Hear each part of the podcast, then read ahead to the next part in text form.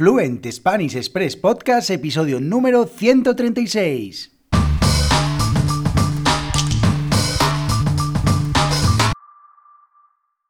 Muy buenos días, esto es Fluent Spanish Express Podcast, el programa, el podcast para aprender, para descubrir todo el español que no te enseñan los libros. Todos los días, de lunes a viernes, un nuevo episodio donde comparto contenidos con consejos, con recursos y recomendaciones para llevar vuestro español al siguiente nivel. Y hoy es martes 14 de diciembre de 2021, episodio número 136 de Fluent Spanish Express Podcast. Y hoy martes vamos a hablar un poquito en clave de humor, cinco cosas que los españoles hacemos mejor que nadie. Pero antes, mi nombre es Diego Villanueva, profesor de español y director de la Academia Online de Español Fluent Spanish Express. Ya sabéis, www.fluentespanish.express, donde podéis encontrar contenidos para aprender y mejorar vuestra fluidez hablando español, con lecciones de cultura sobre España, costumbres sociales, cómo vivimos, cómo pensamos, cómo actuamos y las expresiones que utilizamos los nativos, con vídeos, con audios, con textos y además actividades y preguntas en todas y cada una de las lecciones. Y además también acceso a una comunidad exclusiva donde puedes encontrar otros estudiantes con los que compartir experiencias, encontrar recursos y además conectar para practicar escribiendo y hablando. Así que nos vemos en www.fluentespanish.express. Y bueno, hoy un episodio que va a ser un poquito, bueno, divertido, hecho un poco en clave de humor, no, no debe tomarse eh, totalmente en serio. Eh, voy a hablaros de cinco cosas que los españoles hacemos mejor que nadie con el pretexto, como pretexto para... Eh, enseñaros algunas expresiones.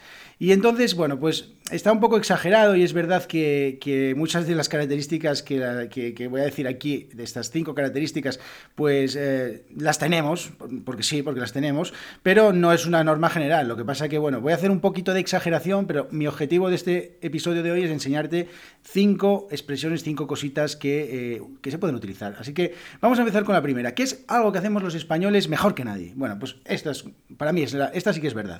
Hacer una montaña de un grano de arena.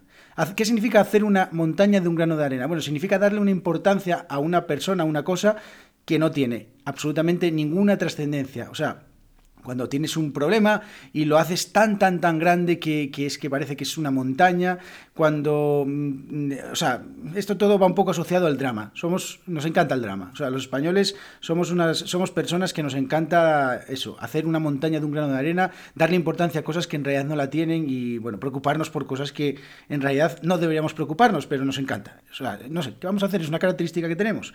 Luego, otra cosa, segunda cosa que hacemos mejor que nadie. Otra, escurrir el bulto. ¿Qué significa escurrir el bulto. Bueno, pues eso significa rehuir, evitar, eludir, esquivar algo que no, tenemos ganas de hacer, eh, como por ejemplo un riesgo, una dificultad, un trabajo, un compromiso, escaquearse, escurrir el bulto, es, escaquearse. Y entonces a nosotros nos encanta escurrir el bulto, sobre todo en el trabajo, pero eh, bueno, pues es una característica también que lo vamos a hacer, tratamos siempre de escurrir el bulto, así que hacer una montaña de un grano de arena y escurrir el bulto. Y luego también nos encanta exagerar un poquito las cosas.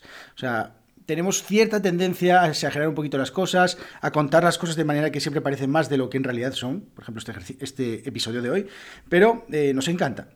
Si nos cuentan una historia, pues eh, cuando, cuando una persona le cuenta una historia a otra, la historia que llega a la décima persona es absolutamente surrealista, es una historia fantástica, que, digna de haber sido creada por los por los eh, por Stephen King o por sabe Dios. Eh, entonces nos encanta exagerar las cosas, nos encanta contar las cosas de una manera que parece que, bueno, pues no sé, que tienen cierto cierto eh, bueno, que son enormes, no sé cómo decirlo. Cuarta expresión, otra cosa que nos encanta, dormirnos en los laureles, nos dormimos en los laureles. ¿Qué significa dormirse en los laureles? Bueno, esto es una expresión muy interesante que viene de la antigua Roma o de la antigua Grecia, que eh, por aquel entonces tenían la costumbre de agasajar, o sea, de, regalar a los ciudadanos más ilustres y destacados, sobre todo poetas, filósofos, deportistas, militares, políticos, eh, una corona hecha de hojas de laurel. Y teníamos un valor simbólico tan grande, tan grande, que había incluso algunos líderes y, emperadores que se las auto-otorgaban y las llevaban puestas en su cabeza. Bueno, eso eh, sería un civil bastante, bastante, eh, bastante parecido a lo que hoy en día hacen muchos políticos en España. Pero bueno, ese es otro tema.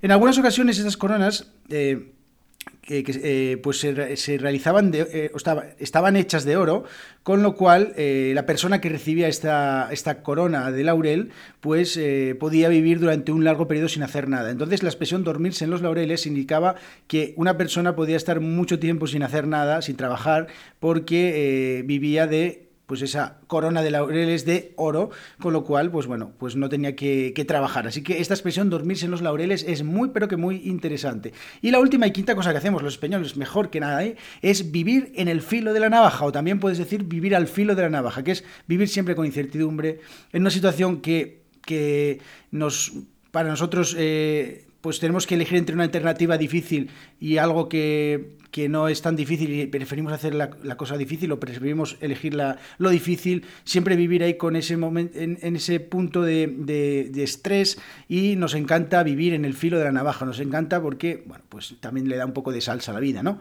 Así que estas son las cinco cosas que, eh, como os decía, un poco exageradas de lo que, de cómo de, los que, de lo que los españoles somos mejor que nadie, en lo que los españoles somos mejor que nadie, eh, pero bueno, simplemente el objetivo de este episodio era que conocierais eh, cinco expresiones, cinco cosas que eh, son bueno, que, podéis utilizar o que podéis encontraros y que sepáis un poquito cuál es el significado. Así que espero que os haya gustado este episodio.